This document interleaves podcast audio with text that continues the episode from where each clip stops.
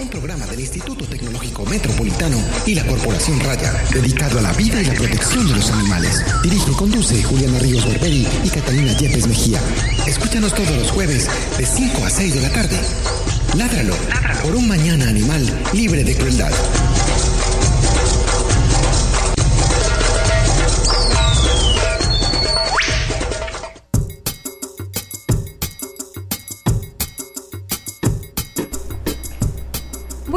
Tardes para todos nuestros oyentes de Ládralo. Este es un programa de raya con el apoyo del Instituto Tecnológico Metropolitano dedicado a la vida y la protección de los animales. Mi nombre es Juliana Ríos Barberi y soy estudiante de décimo semestre de Ingeniería Biomédica de esta institución y también soy la directora de este programa y de la entidad.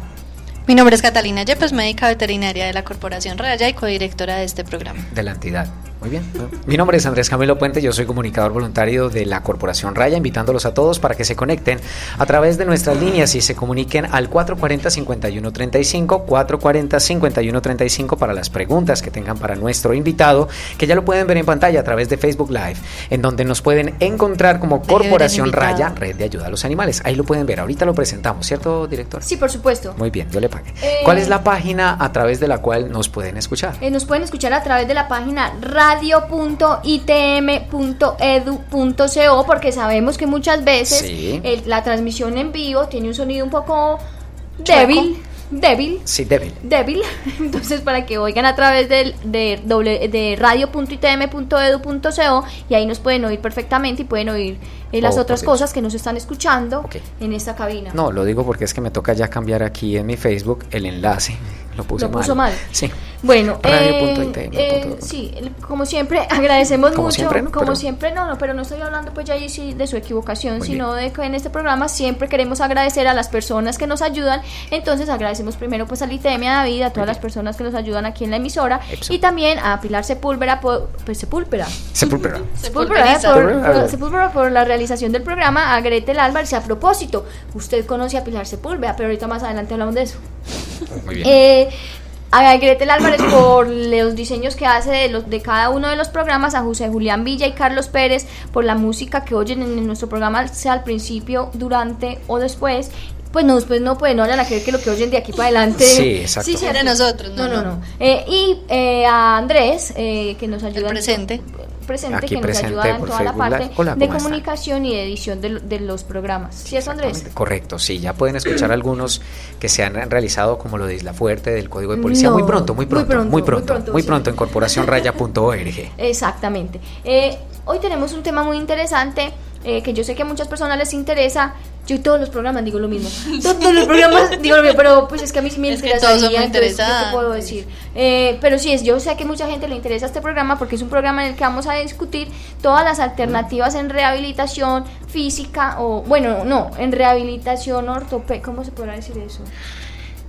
Yo creo que ahora Andrés nos, nos aclara cómo... Es decir, un animal que tenga una discapacidad eh, puede recibir una ayuda, un soporte para rehabilitarse y poder tener una vida mejor, una vida más viable, una vida sin menos complicaciones. Pero primero vamos a la noticia de la semana.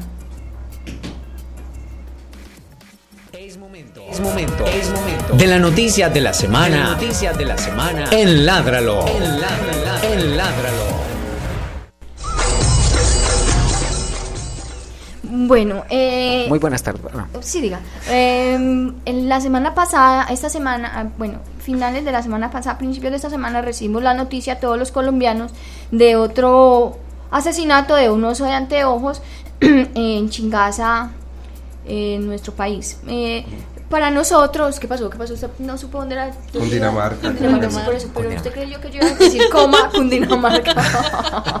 es que así sonó. No, pero no, yo sé pues a dónde chingaza, sino que lo que quería decir se me fue para otro lado. Tranquila. Tranquila. Entonces, eh. Ah.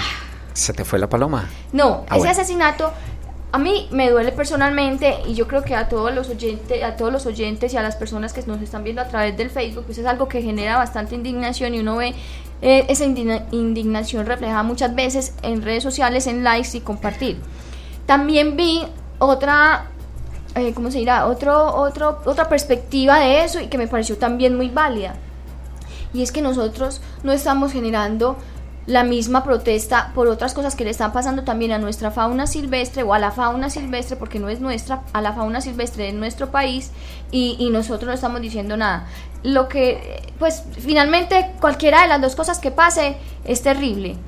Pero lo del oso es muy grave porque es un animal que el Parques Naturales se ha pues como esforzado muchísimo en proteger, en hacer campañas para que las personas lo respeten, para hacer campañas para que la gente aprenda a convivir con ellos eh, como habitantes también de los de los de nuestros pues sí de la parte natural que tenemos. Y es lo que hemos hablado en este programa que por qué estamos pretendiendo que ellos no habiten cohabiten los mismos espacios que nosotros estamos habitando. Finalmente nosotros somos los que estamos invadiendo su territorio nosotros somos los que estamos destruyendo todo lo que ellos tienen y ellos se ven forzados a llegar más y más cerca a nosotros para también, como nosotros mismos hacemos, buscar su sustento. Entonces, pues es muy triste que en nuestro país eh, nosotros estemos pues siendo como tan...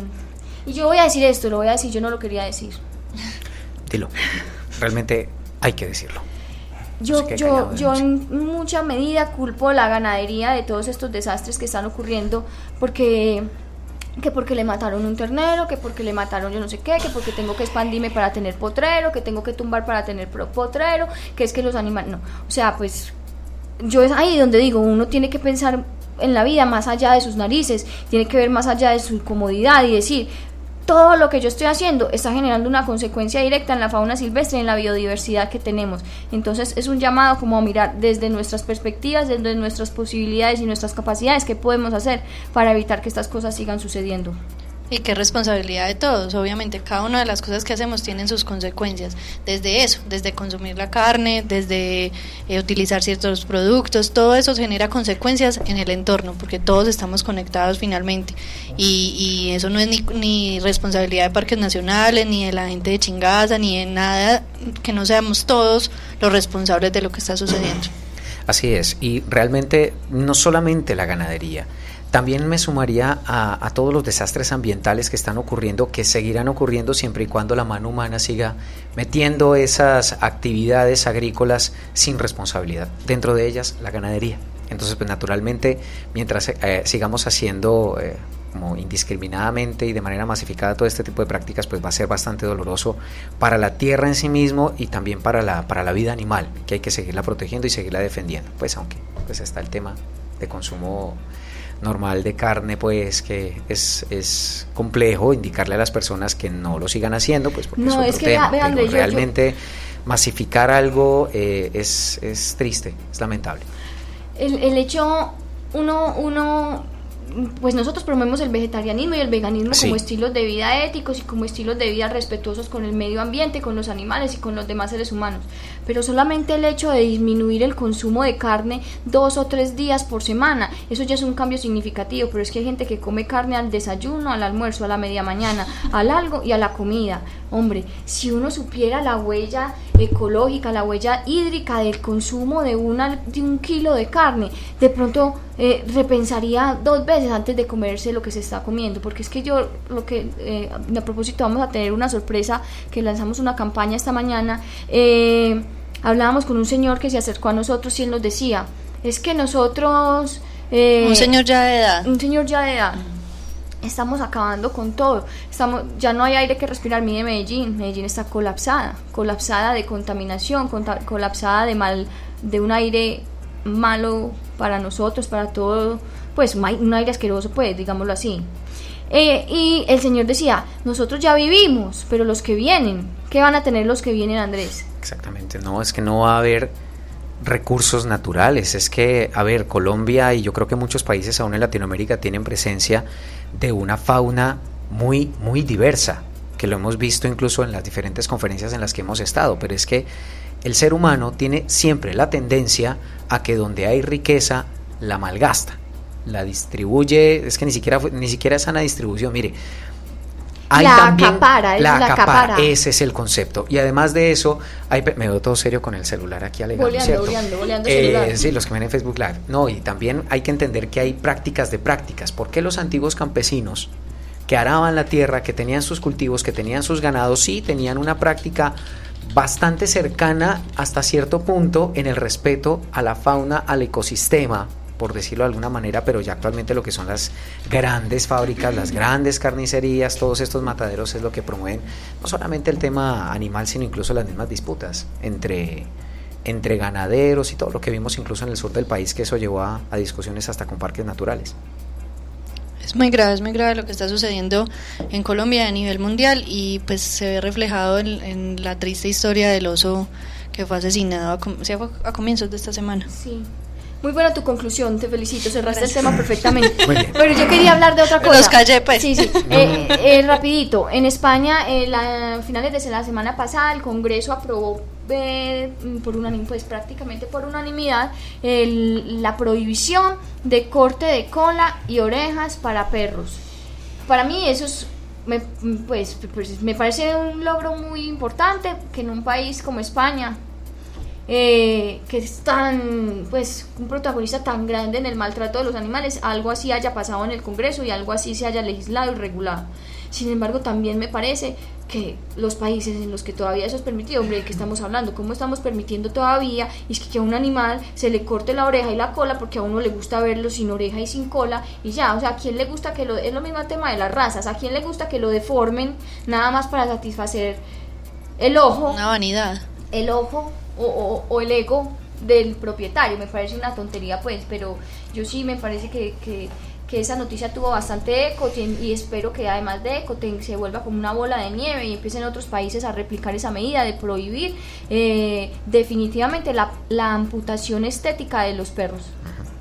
¿Qué te parece Andrés? No, pues es que es una práctica definitivamente aberrante, o sea, vaya a ver si usted permite que, bueno, Claro, van a decir, bueno, y los piercings y los no sé qué, eso no tiene nada que ver. Usted tiene capacidad, eso te iba a decir, que tienes capacidad de decisión, un animalito no y el sufrimiento tan grande que tienen estos animales, que les mutilan orejas, que les mutilan la cola, por yo no sé por qué, porque eso no, de estético no tiene absolutamente nada y veterinariamente menos. O sea, en temas de salud afectan completamente a los animales. Veterinariamente. No te sé el concepto tan profundo. O sea, es que yo te cito, a ver qué me dices. Eh, bueno, ya, basta de cháchara, vamos con el tema del día. No hemos presentado ni siquiera al invitado. Vamos, ya para por allá rezagado. Vamos ya para eso. Eh, el invitado eh, es, Andrés Arce, él es un médico veterinario, pero yo quisiera que él se presentara y nos contara un poco más de su vida. Nuestras preguntas de rigor son muy sencillas. ¿Estás preparado? Vamos ¿Tienes lápiz y papel? no, mira, las preguntas son muy sencillas y es, ¿qué te gusta hacer? Primero, contanos quién sos, a qué te dedicas, sos médico veterinario, todo esto, y cuál, qué te gusta hacer en tus tiempos libres y cuál fue la última película que te viste. Hizo la cara de Bueno, yo soy médico veterinario de la Universidad de Antioquia, eh, director médico pues de, de Dantapedia. ¿Qué me gusta? Me gusta hacer música, también hago música. Que es músico. Ay, sí, es músico. ¿Qué, qué si quiere ahora los invito a un concierto que hay esta ah, semana para que vayan. En la semana, en la agenda invita. Listo, y eh, pues que me gusta hacer deporte y estar en la casa con mi familia. Saludes a María. Saludes. bueno, ¿y cuál fue la última película que te viste? Me vi una muy boba ayer que se llamaba Hangover Games. Parece ser muy boba. Pues me reí, pero me reí. Sí, me imagino que es una de película. que es que muy boba todo. bueno, entonces comencemos a, contándole a la gente qué es Dantapedia. Bueno, Dantapedia es una, una empresa que está empezando dedicada a ayudar a los animalitos con problemas de movilidad y con discapacidades pues ortopédicas o neurológicas principalmente. Entonces por medio de dispositivos, de aparatos, les ayudamos a mejorar su calidad de vida. ¿De dónde, de, dónde viene ese nombre? ¿Por qué Dantapedia? Bueno, Danta porque, bueno, ahorita que estábamos hablando de fauna silvestre, yo quería meter la cucharada también, pero como no me habían presentado. No, pero, pero tranquilo, puede meterlo en este momento. pero bueno, Danta, pues como el, tapiro, el Danta, que es uno de nuestros animales pues de acá de fauna silvestre, pues queríamos, no tiene ningún significado, solamente pues nos gusta la fauna, nos gustan los animales y después de mucha búsqueda terminamos en ese nombre. pero suena bonito. Y el logo es precioso, es una sí. bonita y preciosa. Eso es de mi hermanita, que es la diseñadora del, de Dantapedia, Carolina Arce. Un saludo para Carolina. Eh, Andrés, ¿quiénes conforman a Dantapedia? ¿Hace cuánto comenzaron con este proyecto? Bueno, Dantapedia, pues eh, eso empieza pues desde, ya es familiar la cosa, o sea, mi papá toda la vida ha trabajado en aparatos ortopédicos para humanos. Entonces hemos visto, pues todos nosotros o toda la familia hemos visto cómo estos aparatos pues intervienen o modifican o mejoran la calidad de vida pues de los humanos. Yo ya terminando la carrera me empezaron a salir como cositas para ir haciéndole pues como primero inventando pues y poniendo a mi papá a hacer de todo. Y eso ya llevamos 10 años haciendo de a poquitos, pero llevamos por ahí 3 años ya organizándonos y desde el año pasado ya sí como cogiendo un rumbo pues ya más fijo. Con nombre y todo. Con nombre y todo. ¿Entonces lo conforma su familia? No, bueno, esa es la historia de por qué se forma Dantapedia. Eh, Dantapedia está formado por Carolina Arce, que es mi hermana, que es diseñadora industrial, Juliana Ríos, que es una prima, que sería... Juliana Ríos. ¿Usted es Juliana Ríos? Ella es Juliana Ríos. Ah, María.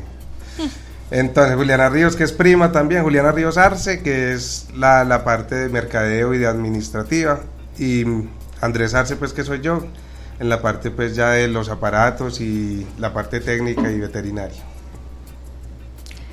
¿Qué, problemas? Ayuda, no, tranquila. ¿Qué, ¿Qué problemas? No, no, tranquila. Y lee al revés. No, no, no, es, me acuerdo. No colabore, es que el teleprompter se movió. Es que estoy coleccionando bloopers. ¿Qué problemas ayuda a resolver Dantapedia?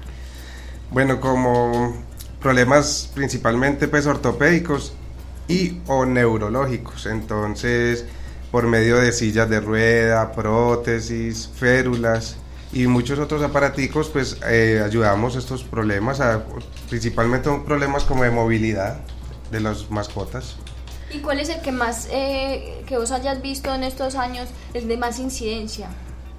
Bueno, el de más incidencia podría ser las sillas de ruedas, eh, porque pues muchos problemas pues atropellamientos o problemas de columna que dejan animalitos pues discapacitados sin poder caminar y últimamente ya estamos haciendo las prótesis que pues antes no había como esa posibilidad pues a los perritos los amputaban y se quedaban así entonces ya ofreciendo esto ya mucha ya mucho animalito pues está accediendo a las prótesis que es lo que también le estamos dando ahora muy fuerte a propósito, y antes de la siguiente pregunta, eh, se me ocurre algo cuando eh, Juliana preguntaba por cuál es el caso más recurrente.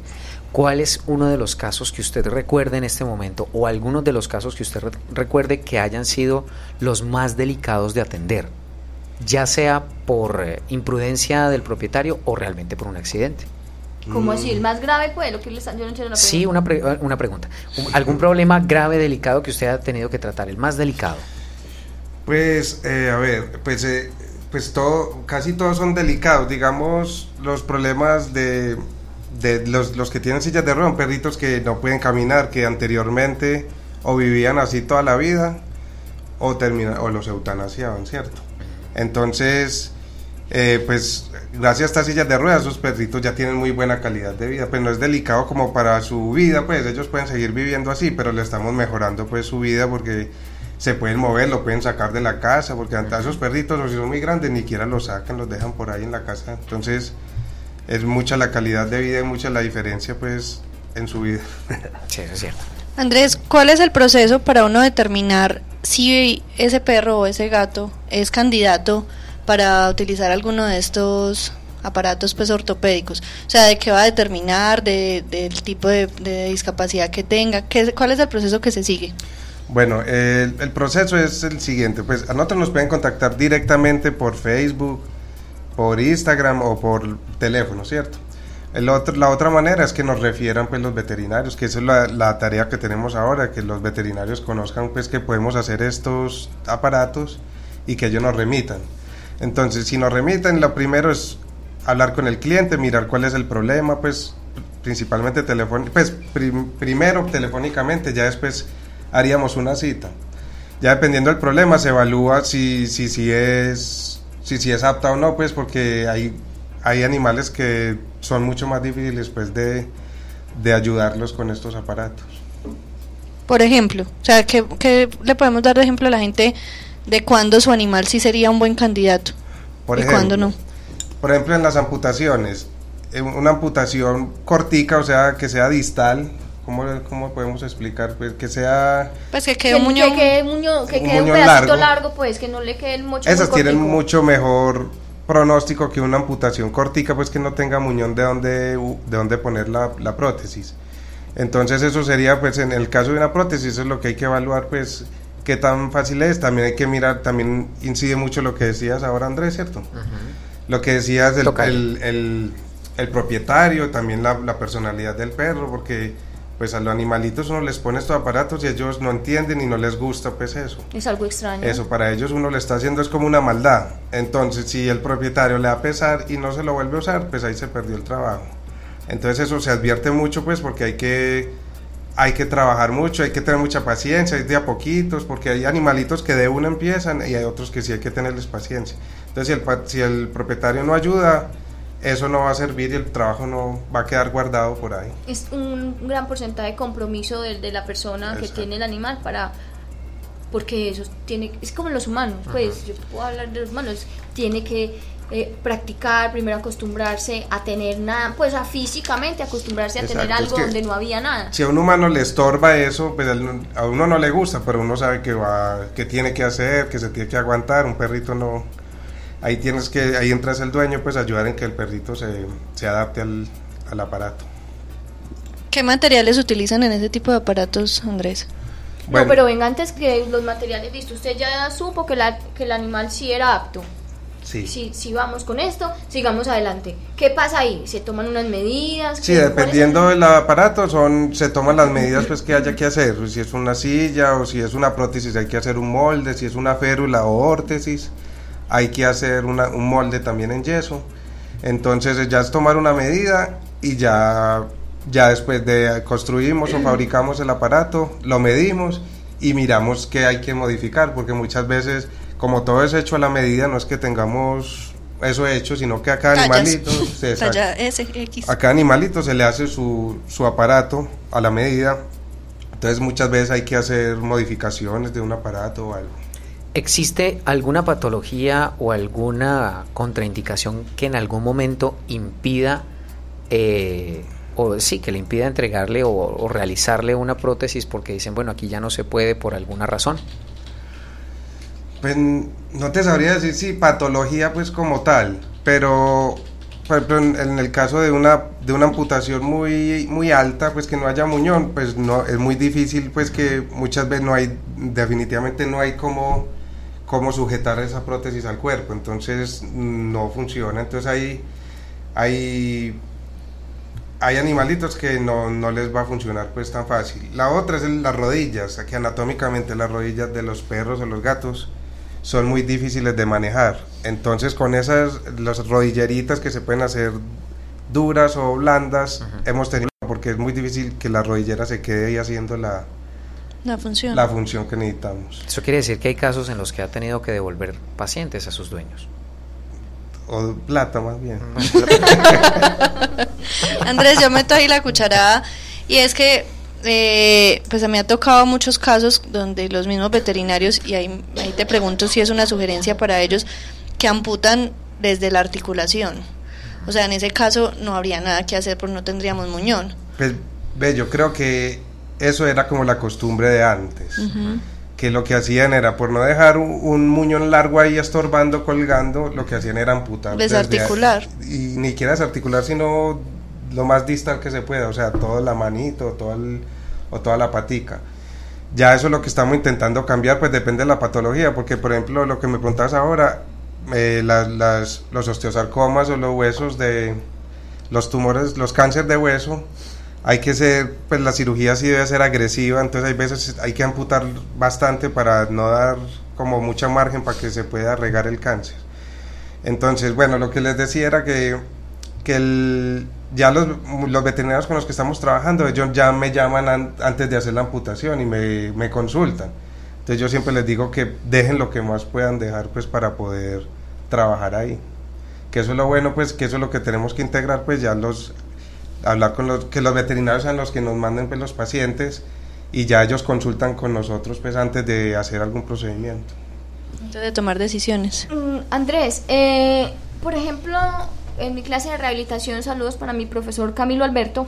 eh, él nos hablaba mucho, por ejemplo, de que en los humanos eh, era mucho más fácil que un paciente aceptara y pudiera como llegar a un éxito en, términos de prótesis, pues como llegar al éxito en el manejo y en la adaptación de su prótesis, si, si por ejemplo se ponía entre el momento de la amputación y en los seis meses posteriores, o sea, mientras más rápido, eh, después del trauma, del accidente o de la amputación, que se empezara el tratamiento o la iniciación pues como de la del uso de la prótesis era más probable que el, tratamiento fuera exitoso. Entonces yo quisiera saber si de pronto en tu, en tu experiencia has notado que alguno, que haya algún parámetro, que haya alguna característica que, que facilite o que pro, pro, pro el éxito.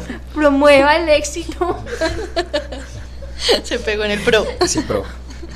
de la baja. Promueve el éxito del uso de, eso. Sí, que, que, que pronto, si es, son cachorros o si son más, no sé, que ya hayas visto. Yo creo que sí, mientras más rápido mejor, porque pues también la musculatura pues que se pierde al, dejar de usar pues un miembro, esa musculatura ayuda mucho pues para que lo use más rápido. Nosotros lo que hacemos normalmente cuando son amputaciones programadas que han contado conmigo y todo, lo que hemos hecho es que apenas cicatriz, apenas quitan los puntos, ya estamos haciendo el molde y en 15 días más o menos ya estamos como haciendo los primeros ensayos. Entonces, y tengo un perrito por ahí que les contaba ahora que, que él lo amputaron desde chiquito, entonces él no tiene nada de músculo y, y para él ha sido pues muy difícil manejar la prótesis, ahí vamos en ese proceso con él. Y respecto a eso, entonces también te pregunto, como por muchos años no tuvimos esta alternativa, pues o era muy artesanal o no se, no se sabía, digamos que nos acostumbramos a ver muchos de estos animales, y lo digo por experiencia propia del el famosísimo Gregorio. Ya lo eh, conocen acá. Él es conocido en todas las redes sociales, él es súper famoso. Gregorio? Porque él trabaja conmigo para arriba y para abajo. Estás out. Fotico. No, sabe, no conoce la diva. Eh, muéstrele, muéstrele a David. Él me acompaña en todas partes. Gregorio le falta un miembro eh, posterior y, y fue amputado desde que tenía ocho días de nacido por un accidente. Perdón. Eh, digamos que yo me acostumbré y, pues, las personas que lo tenemos alrededor nos acostumbramos e incluso nos sorprendemos porque todo el mundo pues se sorprende en la calle, ay, pero él no parece emputado, ay, pero él no le... Pero finalmente pues ya tiene nueve años y sí hemos visto cambios eh, en su organismo porque ya no aguanta una caminada larga, porque ya eh, manifiesta dolor a, a, la palpación de ciertas partes de la, de la columna. Entonces, ¿qué tan efectivo o qué tan positivo es buscar estas alternativas en pacientes que llevan tanto tiempo de amputación? Pues yo, yo pienso que negativo no es, pues porque es hacer el intento, porque nada se pierde. exacto, porque lo que usted dice, sí con el tiempo él ya va a sentir que están dando, pues la columna, las otras articulaciones van a empezar a resentirse pues por andar en tres paticas. Gregorio le ha ido muy bien porque no es un perro pesado, aunque no es chiquito, pero es un perro pues no es pesado y le ha ido bien y se ha defendido bien pero por ejemplo, perros grandes, eso sí les va muy mal. ¿eh? Uno los ven tres paticas y eso ya en muy poquito tiempo ya están con problemas por todos lados. Yo creo que, perdóname, te interrumpo. En el, cuando hablas de los perros grandes, bueno hacer la cuñita. ¿Qué casos graves ha visto en temas de amputación en perros eh, considerados actualmente potencialmente poderosos? Peligrosos o poderosos, ¿cómo dice? Es que el Andrés está cambiando el término. El acrónimo ha ido, ha ido ah, cambiando en cierto sentido, pues temas de, educación y de la opinión pública.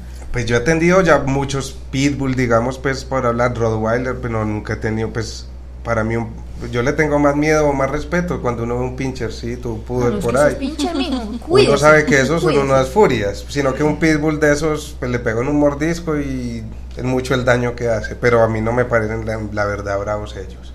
No, me refiero, la pregunta va hacia determinadas prácticas que usted se haya encontrado de propietarios de estos perros que hayan generado amputaciones. Andrés quiere decir que si ah, usted ha visto alguna vez producto de una de una mordida pelea o de una pelea o qué no, sé que yo. me acuerde no. O casos en donde ha sido muy difícil tratar a un perro de estos eh, a un perro de estos eh, con una prótesis. Sí, tenemos un caso de una Rottweiler que desde muy chiquita le amputaron el brazo, pero se lo amputaron completo.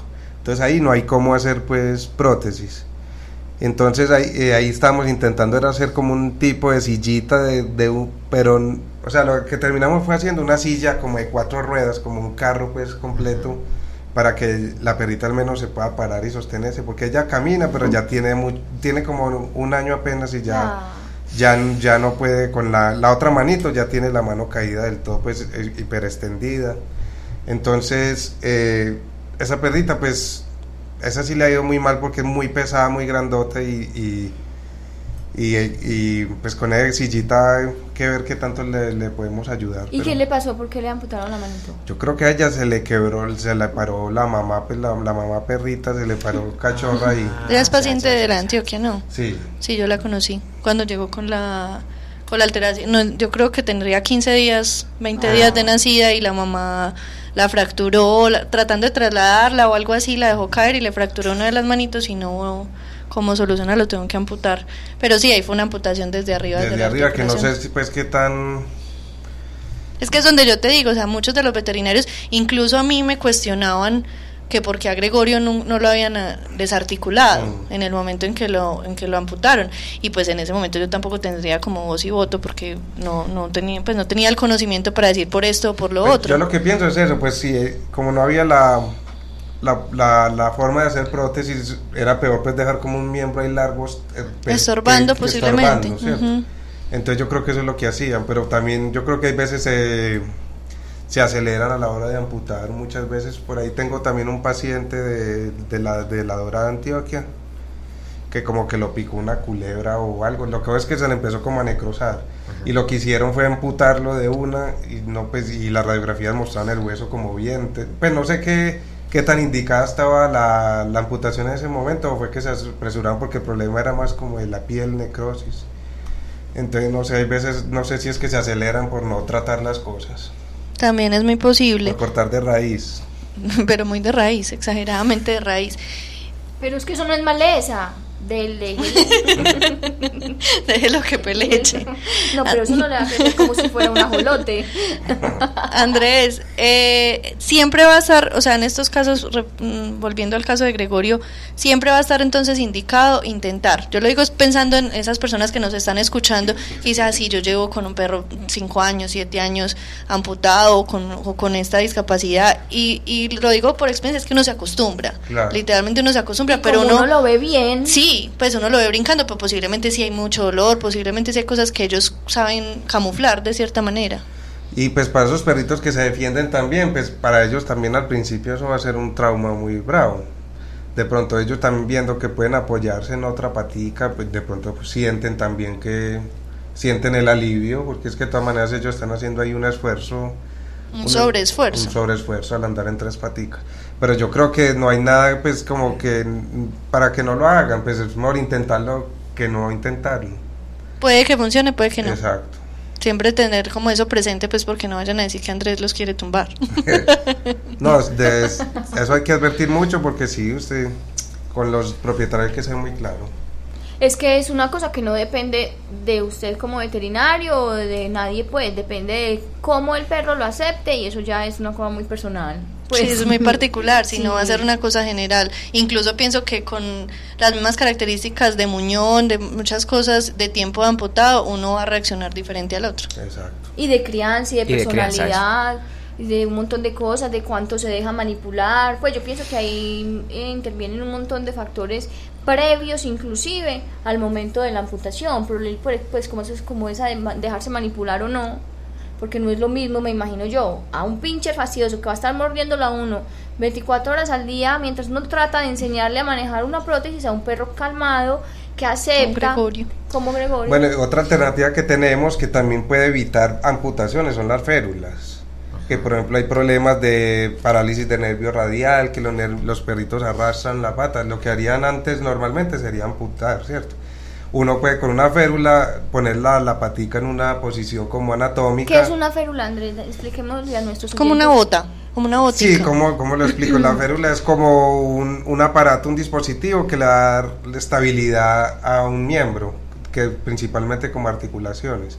Entonces lo que haríamos con una férula para un perrito con una parálisis de plexo braquial es que le, le, le ponemos la férula en una posición, la manito como para que él la pueda apoyar sin tenerla que arrastrar y así pues él puede vivir con férula toda la vida y no hay que amputarlo, que es una que hay veces eso ya es muy radical, pues la amputación ya no tiene ninguna reversa. No tiene reversa, además que es una cirugía bastante invasiva que tiene- puede tener otras consecuencias, aparte de que ya pierde un miembro, puede tener otras consecuencias, infecciones. Entonces sí hay, nosotros también evitamos eso, que, a que se hagan que se hagan prótesis, eh, que se hagan amputaciones, también evitamos o, o, en, en muchos casos es a que no eutanasien los animalitos, porque les damos calidad de vida, pues esos perritos de las sillas de ruedas, muchos los eutanasian, entonces, pues o que no pueden caminar, que arrastran las paticas de atrás.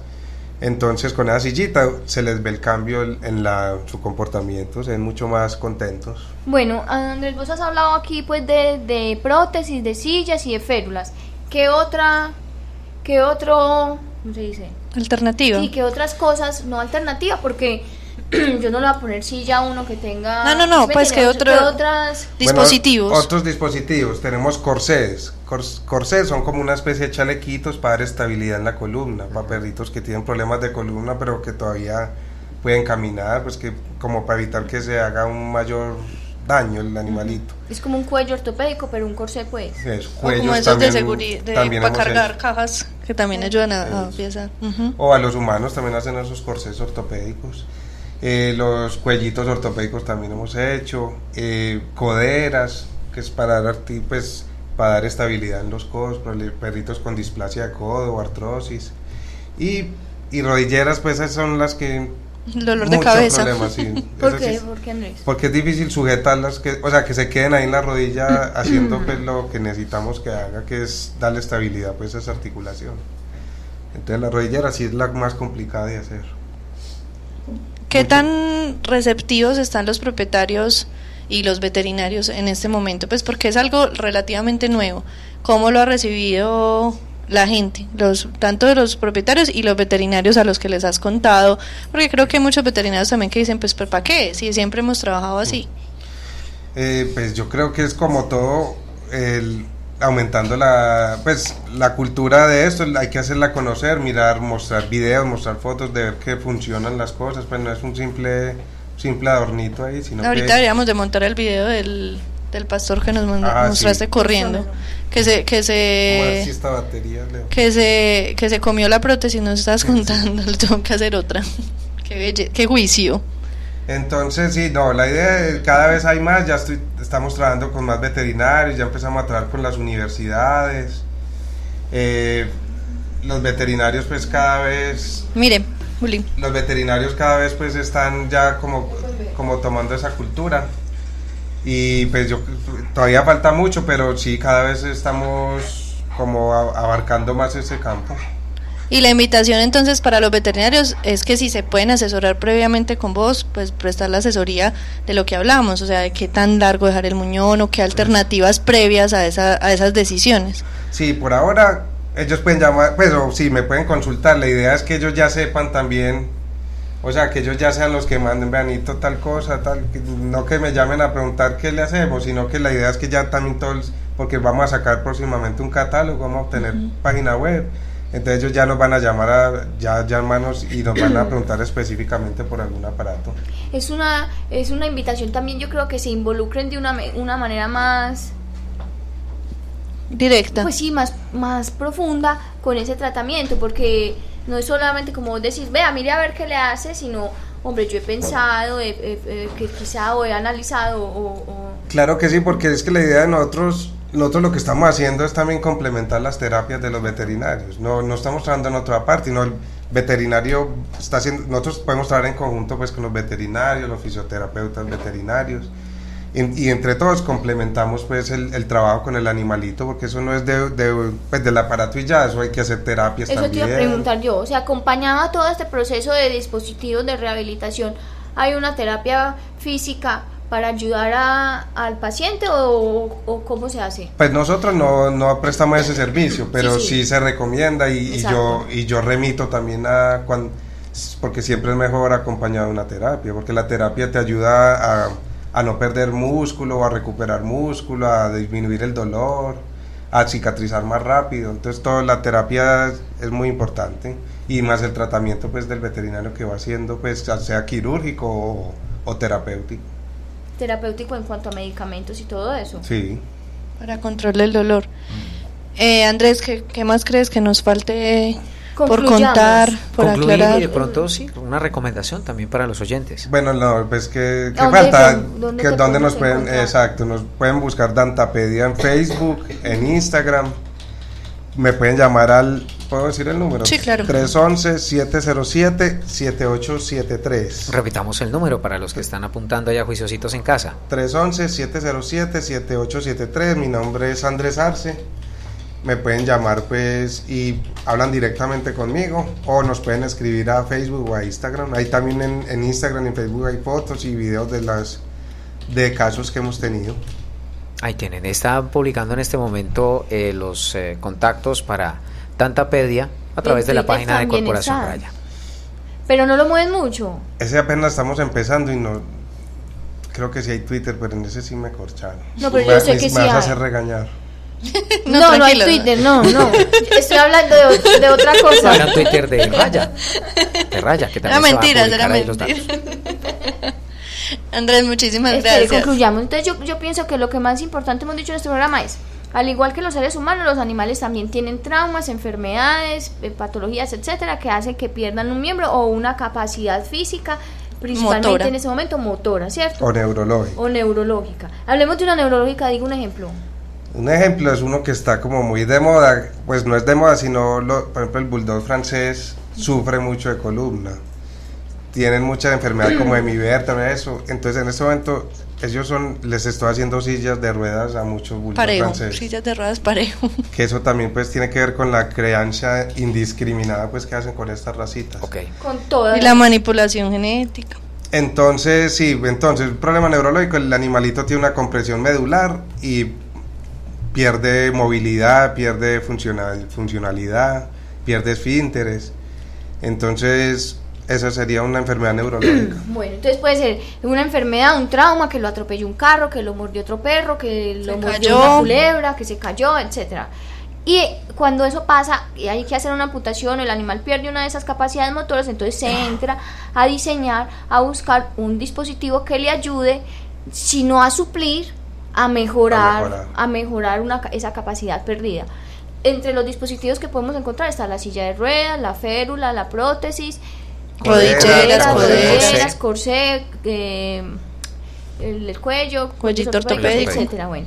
Y eh, es muy importante y creo que tenemos que recalcar en el tema de que no solamente de la recuperación depende del animal y aunque eh, en gran medida depende pues como de su particularidad como individuo, también es una hay una gran un componente en el tema del compromiso del propietario para mantener y continuar esas terapias y eso pues son las recomendaciones que ustedes les den, ¿cierto? ¿Qué, qué otra cosa creen ustedes que falte para la conclusión de nuestro programa del día de hoy? Que independiente que el animal, como en el caso mío, eh, muestre superar como esa discapacidad motora, siempre va a haber una alternativa que pueda favorecer eh, su calidad de vida y siempre hay que agotarla, pues si finalmente lo que queremos es el bienestar de nuestros animales, siempre hay que agotarla. Eh, por ejemplo, Gregorio está en proceso. Gracias. ¿Qué proceso de qué? ¿De agotamiento? de agotamiento, de agotar su posibilidad. Bueno, y Se el lo concierto, ¿sí mostraremos. podemos invitar? Sí, Ah, espere, eh, espere, espere un momento. Cálmese. Vamos, David, ahí con la agenda de la semana. Eventos, campañas, jornadas de vacunación, esterilizaciones, encuentros, conferencias. Todo en la agenda de la semana en Ládralo. Eh, bueno, eh, recuerden que cada jueves la Corporación Raya tiene jornadas a bajo costo de esterilización y también de profilaxis que nos ayudan a subsidiar las jornadas gratuitas que realizamos en el país. Si alguien está interesado o si usted está interesado en operar su perro o gato o en hacerle la profilaxis dental, que es la limpieza dental eh, con un aparato ultrasonido de ultrasonido que se llama Cavitron, si está interesado en esos servicios, nosotros los prestamos, nos puede, se puede comunicar con nosotros al 317-649-0682. Y este domingo, en no sé qué de, de marzo, vamos a vamos a, a publicar eh, la próxima jornada masiva que va a tener lugar el 22 de abril. Eh, ahí pues van a aparecer eh, todos los datos, el lugar y cómo se deben inscribir a esa jornada, si les interesa más la jornada masiva. La jornada de los jueces es una jornada personalizada donde se entrega una cita cada hora, la jornada masiva para quienes saben es una jornada realmente masiva donde se atienden entre 50 y 60 animales. Entonces, para que tengan también eso en cuenta a la hora de elegir cuál de las dos modalidades de jornada se acopla más a su estilo de vida. Y eh, también queremos decirles que hay un concierto súper importante que Andrés nos va a hablar más de él. Adelante. Bueno, los quiero invitar este sábado 25 de marzo en el Cuchitril Club Bar, concierto de la Sonora 8. Salsita buena para que rumben Chévere. este sábado, sí. Yo no sé bailar salsa. ¿Quién de aquí sabe bailar salsa? Yo. Yo. Uy. No, eso se toma unos tragos y... No, eso no importa que yo me tome lo que me tenga que tomar. Con o sin se baila. A mí, no, a mí en la, naturaleza a mí no me hizo, no me dotó de esa capacidad. Quizá me podrías fabricar un dispositivo, un exoesqueleto, un exoesqueleto que Un No, exoesqueleto. más un, fácil usted, ¿eh? un exoesqueleto No, rumbero. yo. Un exoesqueleto rumbero. Un ex- exoesqueleto rumbero. Una vez Catalina Yepes y yo otras personas eh, que no, pues no porque no, No, quiera, sino no, no, porque no. éramos muchos. Sí.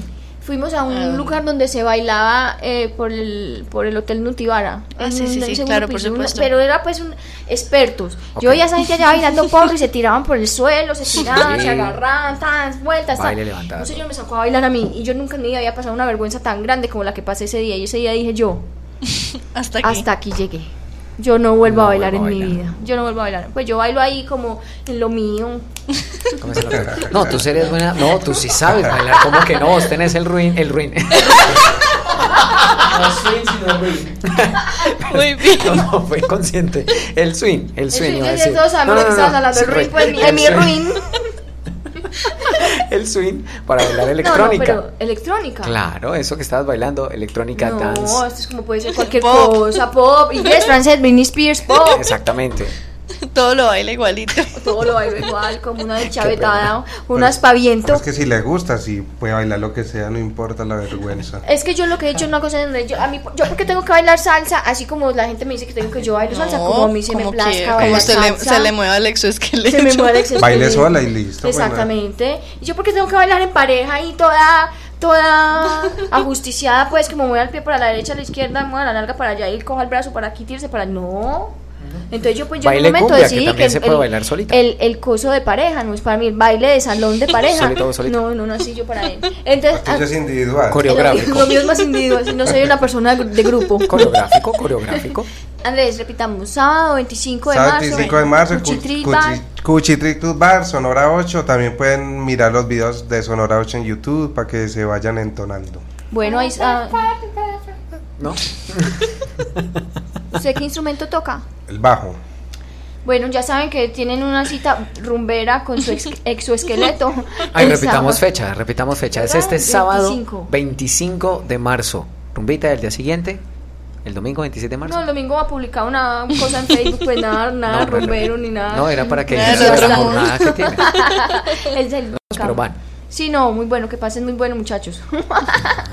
bueno, eh, muchas gracias a todos nuestros oyentes. Andrés, muchas gracias por haber venido, por habernos contado esta alternativa que tienen las personas para cuando sus animales presentan estos problemas. Sí. Eh, Muchas gracias a ustedes. Pasamos muy bueno. Pasamos muy bien. Bueno, eh, a todos ustedes muchas gracias y el otro jueves volvemos a escucharnos con ¿qué tema? Yo, yo, con PIF. Vamos, pero ¿qué es eso? ¿Qué es Espera, hoy es que eso no deja. Ah, bueno. Peritonitis infecciosa felina, un Que si la virus, deja mirar un momentico un virus pantalla para decir que, un virus que afecta a los felinos, entonces les vamos a estar contando sobre esta grave enfermedad que tristemente está de moda en nuestra ciudad. enfermedades. Recuerden que pueden escuchar de nuevo todos nuestros Micrófono. Recuerden que pueden escuchar de nuevo todos nuestros programas en www.corporacionraya.org. Ahí está el ítem de Ladra, lo pueden escuchar todas las temporadas y ahí hay un- unos que Catalina ha hecho muy buenos de otras enfermedades de gatos que a los gatunos les van a gustar mucho. Entonces no se pierdan nuestro programa el próximo jueves y muchas gracias por estar con nosotros. Eh, hasta pronto, chao. Chao. Chao. Chao.